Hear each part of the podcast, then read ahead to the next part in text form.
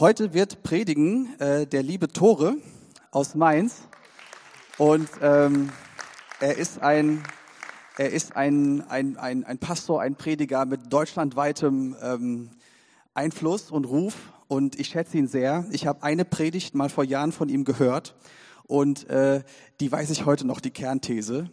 Die war, du musst hier nicht zelten. Die hat mein Leben echt beeinflusst.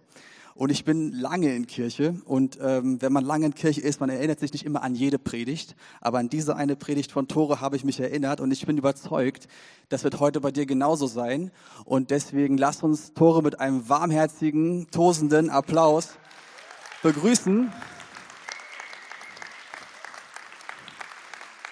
Tore, wunderbar, dass du hier bist. Wir freuen uns. Dank dir, dank dir, Stefan. Super cool. Ja, das war Stefan. Stefan hat mir erzählt, er hat es heute zum ersten Mal gemacht. Und ich kann mir gut vorstellen, er war ziemlich aufgeregt, oder? Aber er hat es super gemacht. Habt ihr einen Applaus für Stefan? Das war mega, mega cool. Ich versuche mal kurz hier mein iPad zu öffnen. Ich bin Tore. Ich bin, äh, komme aus Mainz, ein paar Kilometer von hier. Und ähm, dort bin ich Pastor bei Equippers.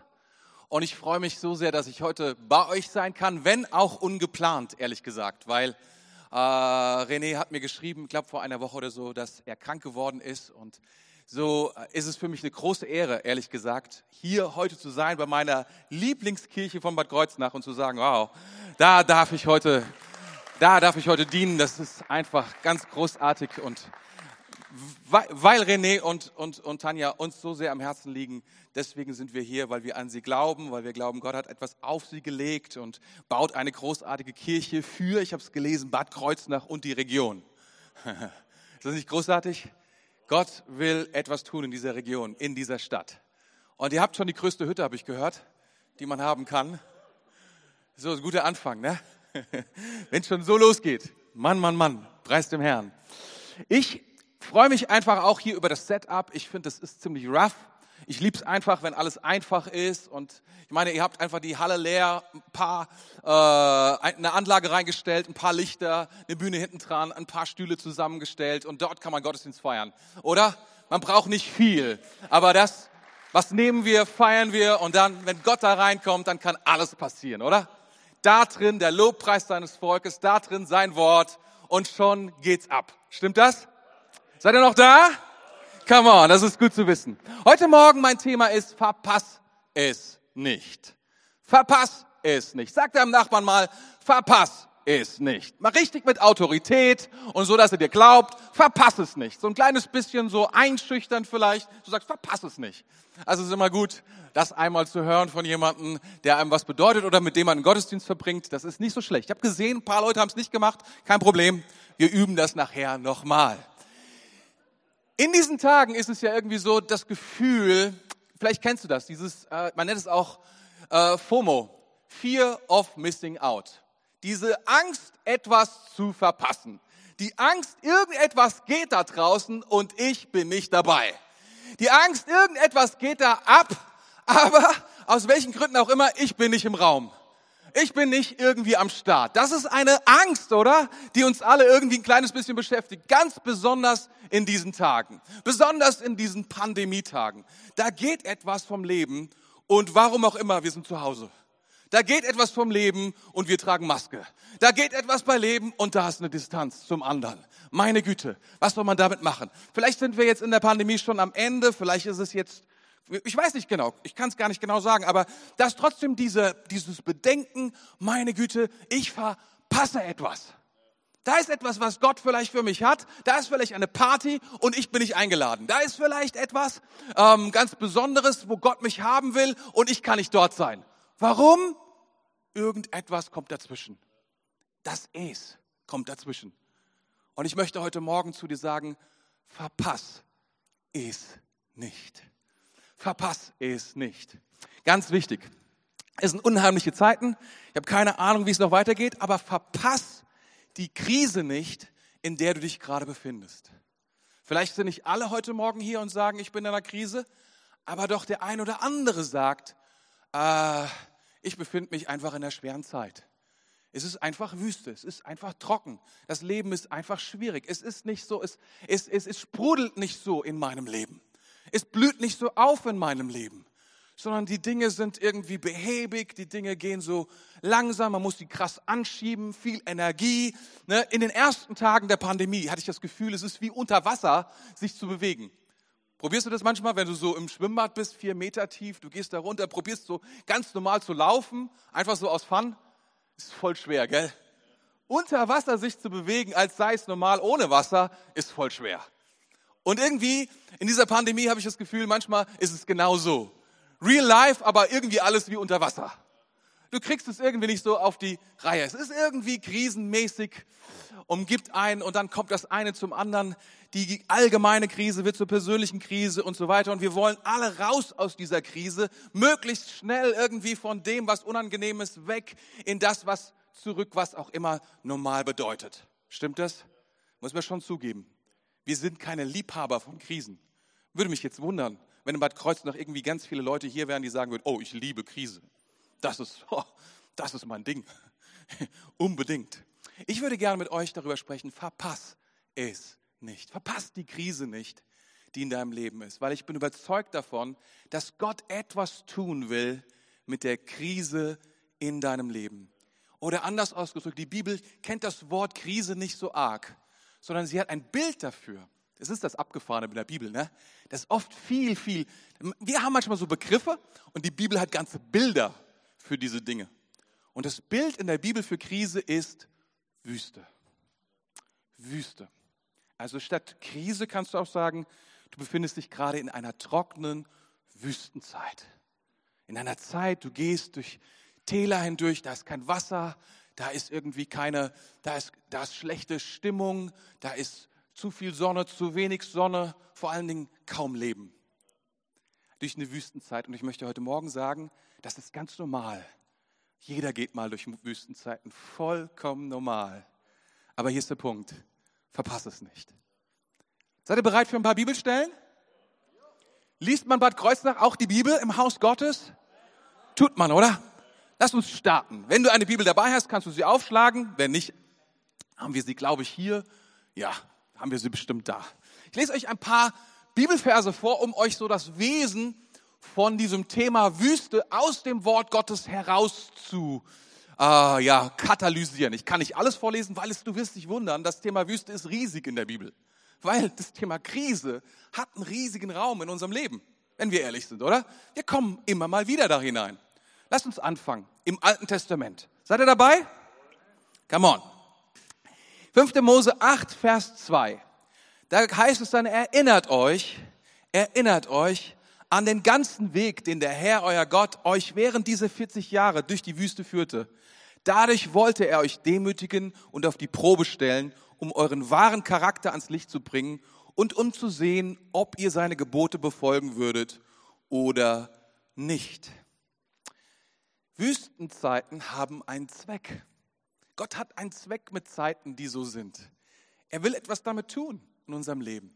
Er will etwas in unserem, in unserem, will etwas in uns erforschen, ehrlich gesagt. Er will nachschauen, ob wir die Dinge, die wir so mit uns herumtragen, ob die echt sind.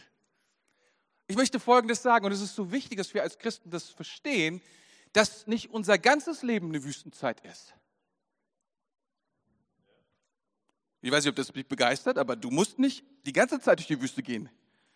Wenn du jetzt 20, 30 Jahre schon Christ bist und sagst, 20, 30 Jahre waren Wüste, dann würde ich sagen, ups, das ist ein bisschen viel. Bisschen viel. Also es gibt, weißt du, ich muss einfach manchmal, wir müssen unterscheiden, dass uns die Bibel das auch sagt. Es gibt Wüstenzeiten, jawohl, aber die Wüste ist nicht das Ziel. Sie ist nur ein Zweck für ein anderes Ziel. Das heißt, die Wüste ist dafür da, um etwas mit uns zu tun, damit Gott etwas ganz anderes mit uns tun kann. Weißt du, was nach der Wüstenzeit gekommen ist? In dem Fall die Landeinnahme. Gott hat ein Land für dich. Gott hat ein Erbe für dich und er will es dir anvertrauen. Und weißt du was? Die Wüstenzeit ist die Vorbereitungszeit für diese Landeinnahme. Wusstest du das? Das ist gut zu wissen, oder? Weil man denkt so manchmal, wann hört das wieder auf? Manche Wüstenzeiten dauern ein bisschen länger. Und weißt du, dass mein, mein Problem manchmal ist mit den ein oder anderen Christen, dass die da so die Wüstezeit zum, dass die Wüstenzeiten sie zu, zu dem, ja, zu dem Nonplusultra machen in ihrem Leben und immer wieder zurückkehren wollen zur Wüste. Und ich denke mir so, Leute, das ist nicht das Ziel. Wir gehen nicht in die Wüste, das ist nicht da, wo Gott uns haben will. Weißt du, wo Gott uns haben will? Ins verheißene Land, in das Erbe, in deine Berufung hinein, in das, was Gott für dich hat. Da will Gott dich haben. Stimmt das? Weißt du, ich liebe diese Geschichten, wenn Leute kommen und sie sind jung und sie haben kein Geld und sie glauben Gott mehr als den Umständen. Und dann lassen sie den Job ausfallen und dann werden sie von Gott versorgt und sie finden 100, 200, 3000 Euro in ihrem Briefkasten von irgendwoher. Und sie erzählen, das ist, was Gott getan hat in meinem Leben. Aber weißt du, ich wundere mich, wenn Pastoren, die 20 Jahre am Start sind, dieselben Geschichten erzählen und sagen, das ist das Ideal. Das ist Wüstenzeit. Manna, das vom Himmel fällt. Das ist Wüste. Vom Tag zu Tag zu leben, das ist Wüste. Landeinnahme bedeutet zu sehen und zu ernten. Und wer weiß, dass wenn du heute siehst, dass nicht morgen die Ernte da ist, sondern wenn du siehst heute, dann dauert es eine Zeit, bis die Ernte kommt. Seht ihr, das ist ganz anders. In der Wüste ist, es geht nur darum, dass Gott mich versorgt, Tag für Tag, in dem Land, in dem ich sein darf. Da ist ein anderes Prinzip. Ein Prinzip, was es in der Wüste gar nicht gibt. wir müssen anfangen zu verstehen, in welcher Zeit wir leben. Und vielleicht bist du in der Wüste. Und darüber möchte ich heute sprechen mit dir. Wüstenzeit sind Vorbereitungszeiten für etwas. Wüstenzeiten sind oft mit der Zahl 40 verbunden. 40 Jahre war dieses Volk in dieser Wüste. Und er, wisst ihr, die Bibel sagt etwas. Sie sagt, erinnert euch daran. Vergesst es nicht. Vergesst nicht, dass ich ein Gott bin, der eure Herzen und der euch prüft. Erste Bibelstelle, zweite Bibelstelle. Seid ihr bereit dafür? Okay, alles klar. 5. Mose 8, 15. Er hat euch durch die große und schreckliche Wüste mit ihren wasserlosen Gegenden, ihren Giftschlangen, Skorpionen geführt. Er ließ euch Wasser aus dem Felsen sprudeln und er gab euch in der Wüste Manna zu essen, eine Speise, die eure Vorfahren bis dahin nicht kannten. Auf diese Weise wollte er euch demütig machen und euch auf die Probe stellen, um euch letztendlich mit Gutem zu beschenken. Wüsten sind gefährliche Orte. Wüsten sind Orte, wo uns viele Dinge weggenommen werden, um uns auf eine Sache zu konzentrieren. Aber ich möchte es noch einmal sagen, Gott ist da ganz speziell da. Er richtet unseren Fokus, dass wir viele Dinge nicht mehr haben, damit wir ihn sehen. Das sind Zeiten in der Wüste. Wenn du in der Wüste bist, dann nimmt er dir vielleicht etwas weg, damit du ihn besser sehen kannst. Der ein oder andere Christ, der sagt so, ja, das stimmt. So eine Wüste, die richtig trocken ist, die richtet meinen Fokus auf Gott.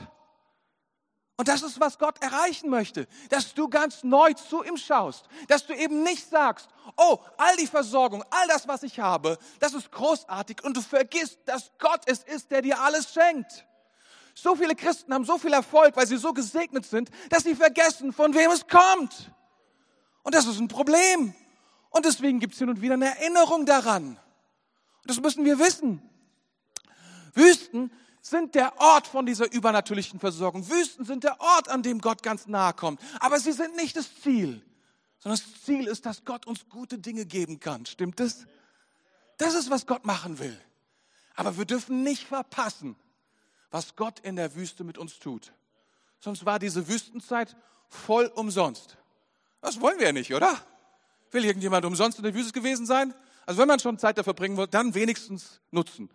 Wir sind der Deutsche, ne? Effizienz ist schon wichtig. Also wenn Wüste, dann auch. Ne? Volles Programm. Wenn schon, denn schon. Nächste Bibelstelle, seid ihr da? Hört ihr Israeliten, ihr seid heute im Begriff, das ist nämlich interessant, 5. Mose 9, das ist nämlich das nächste Kapitel. Ihr seid heute im Begriff, den Jordan zu überqueren, um Völker zu vertreiben, die größere und mächtiger sind als ihr. Sie leben in den großen Städten mit Mauern, die bis zum Himmel reichen. Sie sind hochgewachsen und stark, Nachkommen der Anakiter. Ihr wisst, dass über sie gesagt wird, wer kann gegen die Anakiter bestehen. Wüstenzeiten, ich sage, das sind Vorbereitungszeiten auf etwas anderes, nämlich darauf, dass Gott dir das Eigentliche geben will, was er für dich hat. Aber dazu muss er etwas in uns vorbereiten, deswegen die Wüstenzeit. 5. Mose 9, Vers 5, ich lese mal weiter, geht ganz schnell. Er lässt euch ihr Land nicht erobern, weil ihr so rechtschaffen und aufrichtig seid. Der Herr, euer Gott, wird diese Völker aufgrund ihrer Verkommenheit vor euch vertreiben und um den Eid zu erfüllen, den er euren Vätern Abraham, Isaak und Jakob geleistet hat. Das ist, das ist eine ziemlich krasse Aussage, die hier steht. Er sagt, nicht weil ihr so klasse wart in der Wüste. Wüstenzeiten 40, die Zahl 40, Wüste, diese Kombination in der Bibel, steht für Tests. Gott testet etwas. Gott bereitet etwas vor. Und ich will dir etwas sagen, das Volk Israel hat in den 40 Jahren keinen einzigen Test bestanden. Jetzt sagst du, okay, so what? Der Punkt ist, keiner von denen ist in das hineingekommen, was Gott ihnen verheißen hat. Keiner von dieser Generation. Erst die nächste Generation. Wir kennen die Geschichte. Es ist ziemlich tragisch. Weißt du, ich will dir etwas sagen. Verpass nicht, was Gott für dich hat. Verpass nicht die Wüstenzeit, denn die ist wichtig für das, was Gott mit dir vorhat. Es ist krass, was hier steht. Ihr sagt nicht, weil ihr so genial seid, sondern weil die so blöd sind. Und wegen dem Bund, den ich geschlossen habe, nicht mit euch, sondern mit den, euren Vorvätern, Abraham, Isaac und Jakob. Das ist eine krasse Aussage. Wir sind noch bei den Bibelversen. Seid ihr noch da? Hört ihr noch zu? Das Wort Gottes ist immer gut, oder? Jesaja 64, Vers 9. Deine heiligen Städte sind zur Wüste geworden, sogar Zion ist verwüstet, Jerusalem ist verödet. Ganz easy. Wenn du nicht in die Wüste kommst, kommt die Wüste zu dir.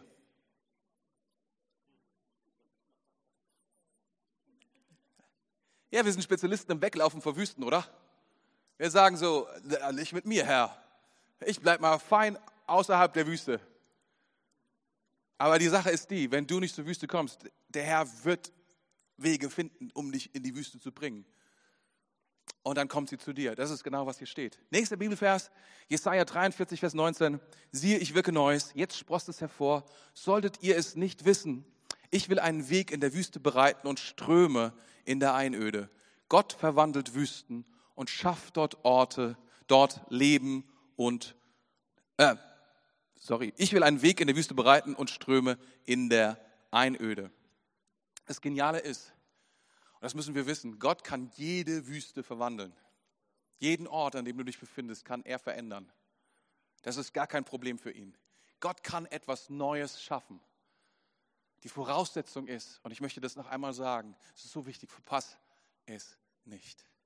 Verpasst eine Krise nicht. Wir alle lieben es. Wisst ihr, ich, äh, als ich in der Schule war, in der Realschule, da hatte ich einen super Freund. Mit dem bin ich immer zu dem Schulbus gegangen, der uns abgeholt hat, um uns ins nächste Ort zu bringen. Und unser Hobby war, diesen Schulbus zu verpassen. So, wir haben ja manchmal haben wir hinter der Ecke gestanden und geguckt, ist er noch da? Und dann haben wir uns gegenseitig gesagt, was wir in der ersten Stunde haben und ob es verpassbar wäre. Und ehrlich, weil wir, die, die nächste Option war, dass wir hochgehen zur Bahnlinie und dann die Bahn nehmen, was bedeutet, dass wir die erste Stunde mindestens verpasst haben. Und wir haben dann immer so überlegt, lohnt es sich heute, die erste Stunde zu verpassen? Wir dürfen es auch nicht überziehen. Wenn der Bus ein kleines bisschen früher abfährt, dann können wir sagen, er ist zu früh abgefahren. Ja, kann er mal gucken, oh, sagst okay, er sollte 45 abfahren, 44. Ah, er ist noch da, Mist. Was machen wir jetzt? Wartet er auf uns oder fährt er genau ab? Willst du, so ein bisschen extra verpassen. Man kann sich ja Mühe geben, um etwas extra zu verpassen. Und ganz ehrlich, manchmal habe ich das Gefühl, wir Christen sind Spezialisten da drin, etwas zu verpassen. Nämlich die Krise über unserem Leben, oder? Wir lieben es zu verpassen, dass da etwas vorbereitet ist, nämlich eine Wüstenzeit, weil die ist nicht angenehm.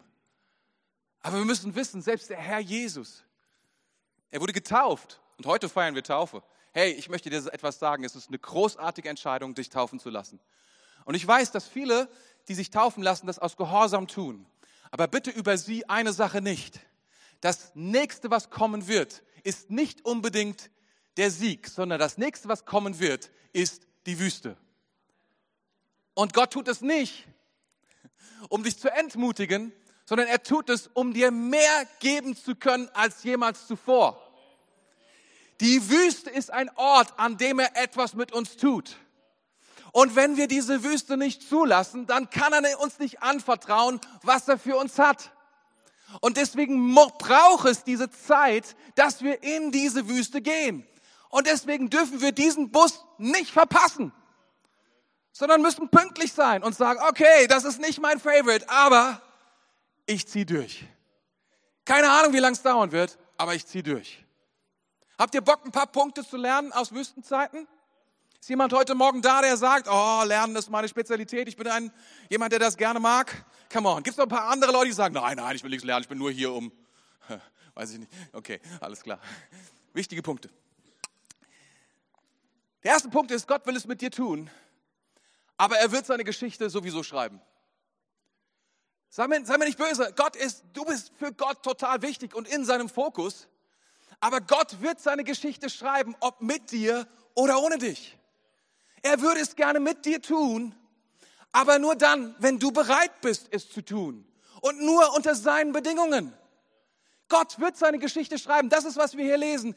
Sie nehmen das Land ein, aber nicht mehr mit der Generation, mit der er gestartet ist. Die nächste Generation tut es. Und Gott hat so viel Geduld. Er hat einmal zu Mose gesagt, ich werde sie alle töten und ich mache mit dir ein neues Volk.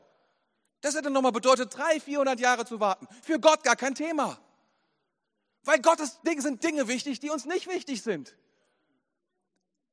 Und Gott möchte etwas mit uns tun und er möchte uns auf etwas vorbereiten, damit er uns anvertrauen kann, was er mit uns vorbereitet hat. Das Beste, was wir tun können, ist zu sagen, Herr, was auch immer du gerade tust, hey, ich würde gern dabei sein. Was ist dran? Was ist dran zu tun? Verpass es nicht. Diese Zeit, jeder von uns spürt es, ist eine besondere Zeit, in der wir leben. Wir merken irgendwie, alles wackelt, alles wird erschüttert, auf jegliche Art und Weise. Wir wissen manchmal gar nicht, ach du meine Güte, wir bekommen ein bisschen Angst, wir machen unser Leben kleiner. Das ist ein großer Fehler. Wir sollten gar nicht sagen, dass unser Leben kleiner, sondern größer wird. Wir sollten das Land auf Erweiterungsmodus stellen. Wir sollten sagen, am Ende gewinnt die Kirche immer. Immer. Denn unser Gott ist immer noch unser Gott. Und er baut seine Kirche immer noch in dieser Zeit. Und er will sie bauen mit dir. Die Frage ist, bist du dabei? Deswegen verpass es nicht. Nach der Wüste kommt die Landeinnahme. Wieso verpassen so viele Christen so vieles in ihrem Leben? Weil sie nicht bereit sind, den Preis zu bezahlen in der Wüste. Weil sie nicht bereit sind, den Preis zu bezahlen und zu verstehen, was Gott in der Wüste mit ihnen tut. Was dort dran ist. Und ich will dir etwas sagen. In, in, in, in 5. Mose Kapitel 8, das ist, was ich dir vorgelesen habe, kommt das Wort Herz, ich weiß jetzt gar nicht genau, sechs oder sieben Mal vor. Es geht Gott mehr um dein Herz als um alles andere. Um als um alles andere. Wir unterschätzen das. Wir leben manchmal ein so äußerliches Leben, tun die Dinge, die von uns erwartet werden, die die Kirche von uns will, die irgendwie ein Pastor von uns will, die vielleicht irgendein anderer von uns will, unsere Frau von uns will und so weiter und so fort, die Gott von uns will. Aber wir können Gott nicht täuschen. Er ist der Einzige, der unser Herz sieht. Und die Wüste ist der Ort, an dem er uns ganz klar macht, was in unserem Herzen ist. Und du wirst erschrecken, was in deinem Herzen wirklich ist. Weil wir denken manchmal, dass wir so großartig sind und wir sind es gar nicht. Die einzige Chance, um es herauszufinden, ist dieser Ort. Und dann können wir Buße tun und uns verändern. Und das ist kein Ort, an dem er uns quälen will, sondern ein Ort, an dem er uns segnen will ein Ort, an dem wir nehmen können und lernen zu nehmen, was Gott für uns vorbereitet hat. Ist das gut? Deswegen ist die Wüste am Start. Die Wüste ist deine Chance, nicht deine Bestrafung. Die Wüste ist eine Chance, nicht eine Bestrafung. Viele Leute denken, weil es schwer wird, ist das eine schwere Zeit, die Gott mir gibt, damit es irgendwie, weil ich Fehler gemacht habe in der Vergangenheit. Weißt du, wenn er mit dir fertig wäre, dann würdest du tot umfallen und fertig. Aber dass du noch lebst und atmest und hier sitzt, bedeutet eine Sache, Gott ist immer noch nicht fertig mit dir. Und wenn du dich in der Wüste befindest, noch so viel mehr. Meinst du, er würde sich die Mühe machen, dich in die Wüste zu führen, wenn er denken würde, es macht gar keinen Sinn? Nein, nein, nein, nein. Die Wüste ist für dich da, um etwas dir zu zeigen, um uns eine Chance zu geben, darauf zu reagieren und zu sagen, oh ja, das ist, was Gott tun will. Das ist, was Gott machen will. Gott möchte etwas, Gott möchte, dass wir, dass wir verstehen, was ist das, was er tut. Er bereitet uns vor, sieht mal, auf das, was Gott machen will. Ich sag euch was. Paulus, ich nehme mal Paulus als Beispiel. Paulus war der größte, einer der größten Apostel überhaupt. Er hat Kirchen gegründet, er ist durch die ganze Welt, damals bekannte Welt gefahren, gereist und hat dort Kirchen an den Start gebracht und hat dort Sachen, also es war mega, der war wichtig, oder? Und wir lesen davon, wie wichtig es ihm war, von der einen Kirche zur nächsten und hat für die gebetet, hat gepredigt und all diese Sachen gemacht. Das war der Hammer. Und wisst ihr, was wir ganz oft lesen? Dann haben sie ins Gefängnis geschmissen. Wie kann es sein, dass Paulus, dieser wichtige, wichtige Missionar und Apostel, im Gefängnis sitzt? Da in Jerusalem war zwei Jahre im Knast. In, in Rom war er im Knast. In, in, in Philippi war er im Knast. Andauernd war der irgendwo im Gefängnis. Und wir würden mal sagen, es ist sowas wie eine Wüstenzeit, kann man durchaus sagen. Ich bin nicht so sicher, ob ein, ob ein Gefängnis vor 2000 Jahren eine lockere Zeit war, so sparmäßig. Sondern ich denke eher, äh, echt keine gute Sache. Und Paulus, so, warum bin ich hier im Gefängnis? Gott, ich habe da so viele wichtige Sachen zu tun. Und Gott so, verpasst es nicht. Okay, was soll ich tun? Schreib Briefe an die Römer, an Timotheus. Schreib Briefe an die Philipper. Schreib Briefe. Soll ich dir etwas sagen? Das ist das Neue Testament, was er geschrieben hat in den Zeiten, in denen er dachte. Das ist die größte Wüste seines Lebens. Verpass es nicht, was Gott mit dir in diesen Tagen tut. Es ist eine Chance. Es ist nicht dein, deine Bestrafung. Die, die Krise, die Wüste, in der du dich gerade befindest. Die Wüste prüft unsere Herzen. Das ist, was es tut. Es kommt heraus, was drin ist. Es ist so erschreckend. Du kennst die Geschichte vielleicht im Alten Testament, als David ähm, Bathsheba ähm, gesehen hat und gedacht hat, meine Güte, die ist ja super heiß. Bathsheba, gell? Bathsheba heißt sie. Und ähm, hat gedacht, meine Güte, die, die lasse ich mir mal rüberbringen und so. Und da beginnt etwas ganz Merkwürdiges, dass er mit ihr schläft und sie bekommt ein Kind und er versucht es zu vertuschen. Und dann kommt ihr Mann und ihr Mann äh, will nicht nach Hause gehen, weil er sich verpflichtet fühlt, loyal gegenüber seinem König. Und es ist erschreckend, was David tut. Er, er lässt ihn an die Front bringen und ihn dort töten. Einen seiner loyalsten Soldaten, weil er, weil er verstecken will, was er getan hat. Und als dann Nathan, der, der Prophet, zu ihm kommt und ihm eine Geschichte erzählt, erkennt er nicht, dass das er ist, den er meint. Er versteht es nicht. Und wisst ihr, was das Krasse daran ist? Wir verstehen es auch nicht. Wir brauchen eine Stimme, wir brauchen eine Wüste, wir brauchen eine prophetische Stimme, die uns zu uns spricht und uns zeigt, was in unseren Herzen ist, was wirklich in uns drinsteckt, was wirklich, was wir wirklich zu Gott bringen müssen, damit er unser Leben und damit er uns segnen kann, damit wir damit umgehen können, was er für uns hat. Seht mal, das Volk Israel war 40 Jahre in der Wüste. Jesus 40 Tage. 40 Tage. Der hat in 40 Tagen klargemacht, was das ganze Volk in 40 Jahren nicht auf die Reihe bekommen hat. Jesus hat jeden einzelnen Kampf gewonnen, wo Israel versagt hat. Das ist abgefahren, oder?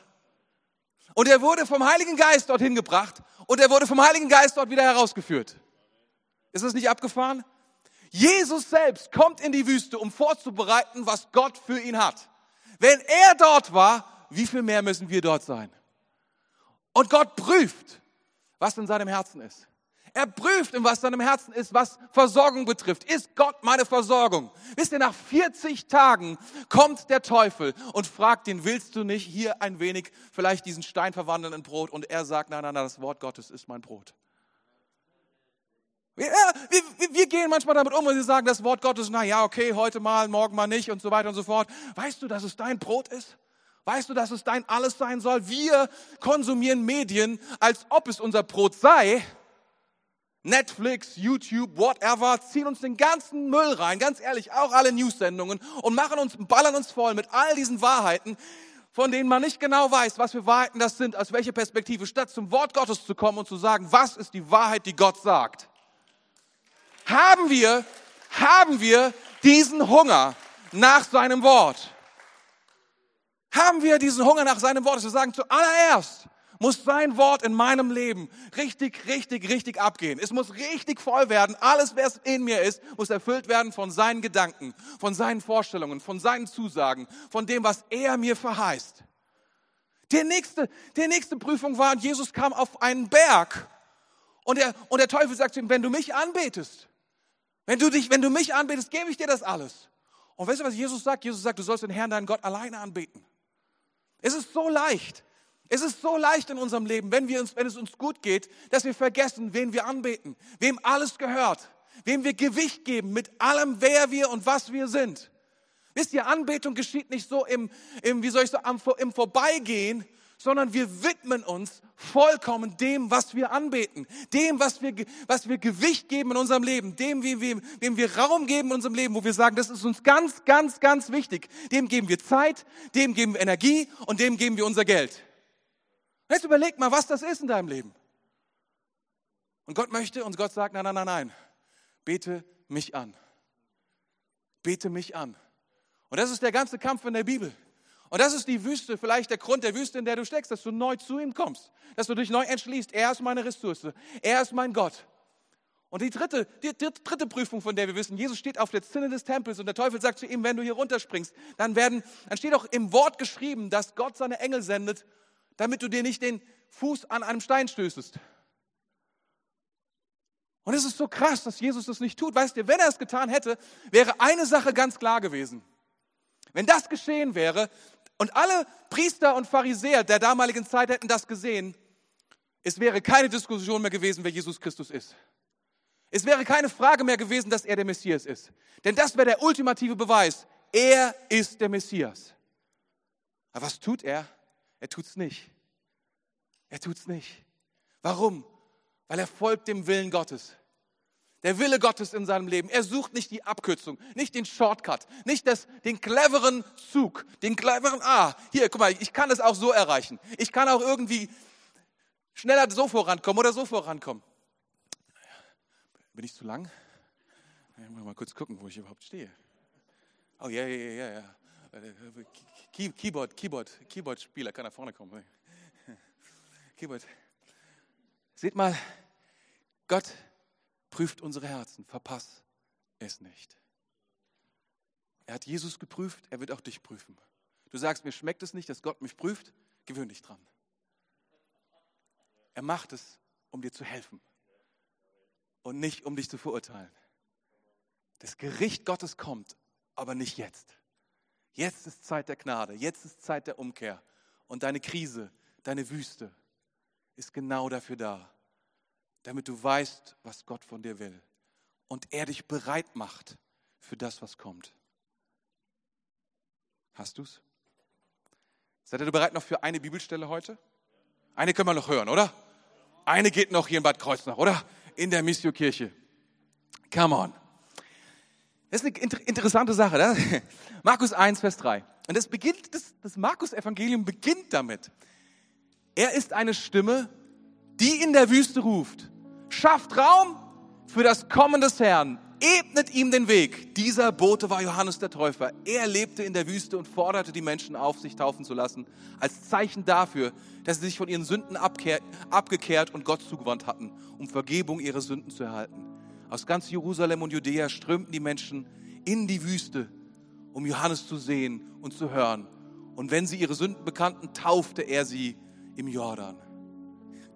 Es gibt eine einzige Person in der ganzen Bibel, die ich kenne, dessen Berufung es war, in der Wüste zu leben und zu bleiben. Und das war Johannes der Täufer. Und weißt du was?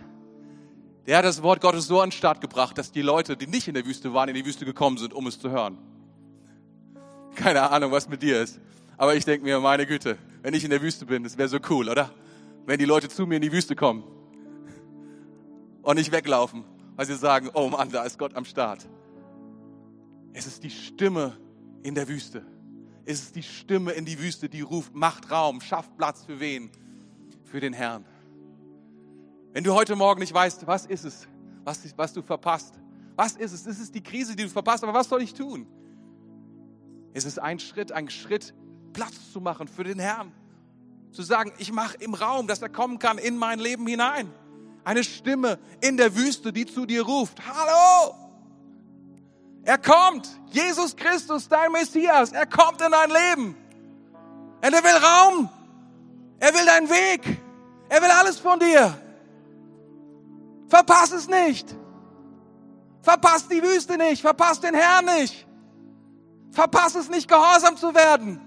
zu lernen, ihm dein Leben anzuvertrauen, was Gott in unseren Herzen tut. Ja, manchmal sind wir so leicht so unterwegs und sagen, ja, in meinem Herzen, da hat Gott dies und jenes getan. Ich will etwas sagen, wenn Gott etwas in deinem Herzen tut, dann wird es Auswirkungen haben auf das, was man sieht. Auf das, was man sieht. Wenn du sagst, Gott hat, Gott hat eine neue Priorität in meinem Leben, wieso beginnst du nicht dein Leben neu zu ordnen und zu sagen, oh, Gott, geht, mir geht es so gut. Viele Christen sagen, mir geht es so gut. Er hat mich gesegnet mit einem tollen Job, mit einem tollen Auto, mit einer Frau, mit Kindern, mit all diesen Dingen. Ich habe gar keine Zeit mehr für Kirche. Wusstest du? Wusstest du, dass Gott möchte, dass, dass, dass, dass du ihm immer dienst, dass die Mission immer wichtiger ist, immer größer ist und dass wir es gemeinsam mit unserer Familie tun können? Dass wir ihm Raum geben, dass wir ihm Platz machen? Dass manche Leute sagen, oh, Gott hat mich so gesegnet, ich, hab, ich verdiene so viel Geld, aber 10 Prozent, alter Schwede, das ist viel Geld. Weißt du, was 10 Prozent sind? Weißt du eigentlich, wo all das herkommt, was du hast? Weißt du eigentlich, dass da noch viel, viel mehr ist? Weißt du eigentlich, dass für Gott das überhaupt kein Ding ist? Dass Gott dir viel, viel mehr geben will? Wenn nur dein Herz ihm gehört? Wenn dein Herz nur bereit ist, ihm zu folgen, ihm zu vertrauen und zu sagen, du bist die Nummer eins in meinem Leben, dass all das überhaupt kein Ding ist. Das war das Problem von Israel, dass sie vergessen haben, in all dem Wohlstand, in all den Dingen, die sie haben, dass Gott es ist. Dass Gott es ist. Wenn du die nächste Wüste, ich sag mal, wenn du sie vermeiden willst, wisst ihr, was das Wort Gottes sagt? Gib ihm all den Raum. Schaffe Raum in deinem Leben für diesen Herrn. Wenn du das tust und Gott einzieht, dann kann dein Leben aufblühen. Dann kann das nächste Kapitel deines Lebens starten, nämlich Landeinnahme, das Erbe, was Gott für dich hat. Es wartet auf dich. Das bekommst du umsonst. Und trotzdem musst du darum kämpfen. Keine Ahnung, warum das so ist. Beziehungsweise ich habe keine Zeit, um das heute Morgen zu erklären. Aber du musst wissen, ein Erbe ist for free. Und auf der anderen Seite, was passiert, wenn du ins Land eintrittst? Was lesen wir? Du musst kämpfen. Aber die Wahrheit ist nicht, du kämpfst, Gott kämpft. Gott kämpft für dich. Und du nimmst ein, einen Berg nach dem anderen, den Gott für dich vorbereitet hat. Amen. Was ist dein Es? Ich sage dir, was Gottes Es für dich ist. Er hat einen Traum mit dir. Er hat Land für dich. Er hat ein Erbe für dich. Und was könnte dein Es sein? Gehorsam. Ja zu sagen. Seine Stimme zu hören und zu tun. Zu glauben. Ihm den Platz in deinem Leben zu geben. Den ersten Platz ist auszudrücken mit dem Wichtigsten, was du besitzt, mit deiner Zeit, mit deinem Geld, mit deiner Kraft. Und vergiss nicht, wenn du nicht in die Wüste kommst, kommt die Wüste zu dir. Und das, der Grund dafür ist nicht, weil er dich bestrafen will, sondern weil er dich liebt.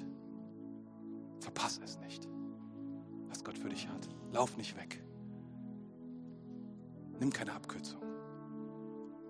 Wenn du heute in der Wüste bist, sage Gott, zeig mir mein Herz, damit ich es anders tun kann. Zeig mir mein Herz. Durch deinen Heiligen Geist, durch deine Kraft, zeig mir mein Herz. Sprich, damit ich verstehe, was du von mir willst, was zu tun ist. Werde kein Camper in der Wüste. Wüstenzeiten sind nicht das Aufregendste unseres Lebens. Sie sind einfach nur notwendig und nicht Gottes Plan für dich. Aber verpasse es nicht. Wollen wir zusammen beten und aufstehen?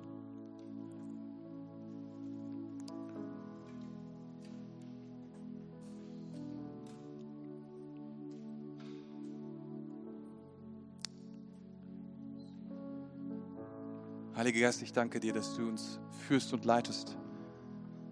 Und dass, das, dass auch du uns leitest in, in Wüsten hinein und aus Wüsten heraus.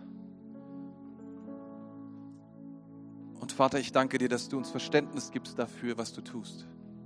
Und ich spüre, dass heute Morgen etwas passiert ist, dass Menschen Verständnis bekommen haben für, für Wege in ihrem Leben, für Situationen, in denen sie sich gerade befinden. Und ich will dich bitten, Heiliger Geist, stärke du jede einzelne Person, die heute Morgen sagt, ich bin in der Wüste. Ich bin an einem, an einem, einem trockenen Ort, ich bin an einem einsamen Ort, ich bin an einem heißen Ort. Und ich verstehe nicht, wo all die Versorgung ist, wo all das gute Land ist. Geist Gottes, komm und sprich. Lehre uns zu hören auf deine Stimme. Lehre uns, dass du der Versorger bist, der aus dem Felsen Wasser machen kann.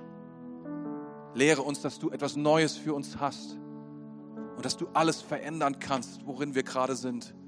Dass du der Gott des Universums bist, der Himmel und Erde gemacht hat. Geist Gottes, ich will beten, dass du neuen Glauben schenkst.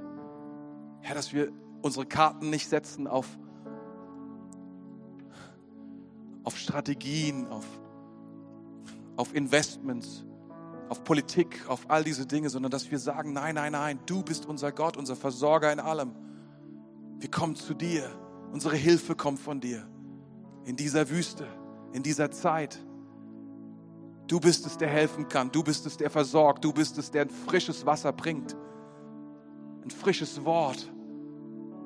Du bist es, der uns unsere Berufung schenkt. Wir können sie uns nicht nehmen. Du hast sie. Und du teilst aus. Und heute Morgen sind wir hier und wir strecken uns aus nach dir. Wir haben Hunger nach dir. Geist Gottes, komm. Fülle du unser Leben. Wir wollen nicht mehr wegrennen vor dem, was du tust, sondern stellen uns dem, was du tust. Und akzeptieren, was auch immer du machst, weil wir wissen, du bist gut. Du hast gute Gedanken. Du hast gute Pläne. Wir bekennen, Herr, wir brauchen dich. Wir brauchen, dass du sprichst. Wir brauchen deine Gegenwart. Wir brauchen, dass offenbar wird, was wirklich in uns ist. Und Herr, wir haben Hunger nach dem verheißenen Land. Herr, wir haben Hunger nach dem, was du uns geben willst. Wir haben Hunger nach dem, was du dieser Kirche verheißt. Wir haben Hunger nach dem, was du jedem Einzelnen von uns verheißt. Und wir beten und wir bekennen, wir wissen, du hast das Beste für uns noch. Du hast es für uns noch. Danke, Jesus. Ich frage mich, wer heute Morgen hier ist und der sagt, oh man, ich brauche diesen Gott in meinem Leben. Bisher bin ich weggelaufen davor. Ich, ich wusste eigentlich, dass dieser Gott nach mir ruft, aber ich bin weggelaufen. Aber heute bist du hier und du weißt, er streckt sich wieder nach dir aus. Er klopft wieder an. Du hörst heute Morgen wieder seine Stimme in deinem Herzen so klar. Und ich möchte etwas sagen, wenn, wenn der Heilige Geist spricht, wenn Gott selbst spricht, das Beste, was wir tun können, ist antworten. Wir können sagen, das Beste ist nicht zu ignorieren, ist nicht zu verpassen, sondern sagen, ich bin hier, ich bin hier, ich bin hier. Danke, dass du mich meinst. Es braucht Mut, es braucht Glauben, das zu tun. Also die coolen Leute, die sind so, die, jemand winkt, meint uns und wir so, meint er mich? Hm, ich weiß nicht so genau. Ich gehe lieber kein Risiko ein. Gott ist heute Morgen hier. Der Heilige Geist ist heute Morgen hier. Es kostet dich etwas. Aber er meint dich, er hat zu dir gesprochen. Ich möchte, dass wir die Augen schließen in diesem Augenblick, weil es ist ein Augenblick zwischen dir und Gott. Ich frage mich, wer ist heute Morgen hier, der sagt, ich habe ihn gehört. Und ich will nicht mehr wegrennen, sondern ich will Ja sagen zu ihm. Sein Name ist Jesus. Sein Name ist Jesus Christus. Er ist gestorben für dich am Kreuz, für deine Schuld, um dir zu vergeben, um dir neues Leben zu schenken. Und ich frage mich, wer ist heute Morgen hier? Und wenn du sagst, das bin ich, dann würde ich dich bitten, dass du deine Hand jetzt nach oben streckst und sagst, das bin ich. Einfach als Zeichen, als Antwort. Ich habe es gehört, das bin ich. Streck deine Hand weit nach oben. Sag, Jesus, hier bin ich. Vielen Dank. Da ist jemand, der sagt, das bin ich. Gibt es noch jemanden, der sagt, das bin ich? Da ist noch eine Person, die sagt, das bin ich. Und du bist es. Jesus ist hier. Er hat zu dir gesprochen. Wenn du antworten willst, streck deine Hand aus. Hab keine Furcht. Hab keine Angst. Gott ist hier. Er wartet auf deine Antwort, um dir zu vergeben, um dein Leben zu kommen, um alles neu zu machen. Ist noch jemand da, der sagt, das bin ich? Dann streck deine Hand weit nach oben. Keine Furcht, da ist noch eine Person. Super cool. Super cool, vielen Dank. Mega gut. Danke, Jesus. Komm, wir wollen beten. Wir wollen denen helfen, die sich gemeldet haben, oder? und mit ihnen gemeinsam beten. Ich bete vor und wir alle beten nach. Ist das okay? Könnt ihr laut beten, trotz Maske? Geht das? Come on, Maske ist schwierig, ich weiß, aber lasst uns eine Entscheidung treffen. Maske ist blöd, beten ist besser. Amen. Herr Jesus Christus, ich komme jetzt zu dir. Ich danke dir, dass du mich liebst, dass du mich liebst und mir vergibst. Danke, dass du ein neues Leben für mich hast. Und ab heute will ich dir nachfolgen. Ich will dir mein Herz geben. Ich will dir mein Leben geben. Ich will dir meine Prioritäten geben. Ich will dir alles geben, was ich bin und habe. Danke für deine Gnade. Ab heute bist du mein Herr, mein Gott, mein König mein Erlöser und mein Freund. Amen. Amen, Amen. Ist das gut? Amen, Amen.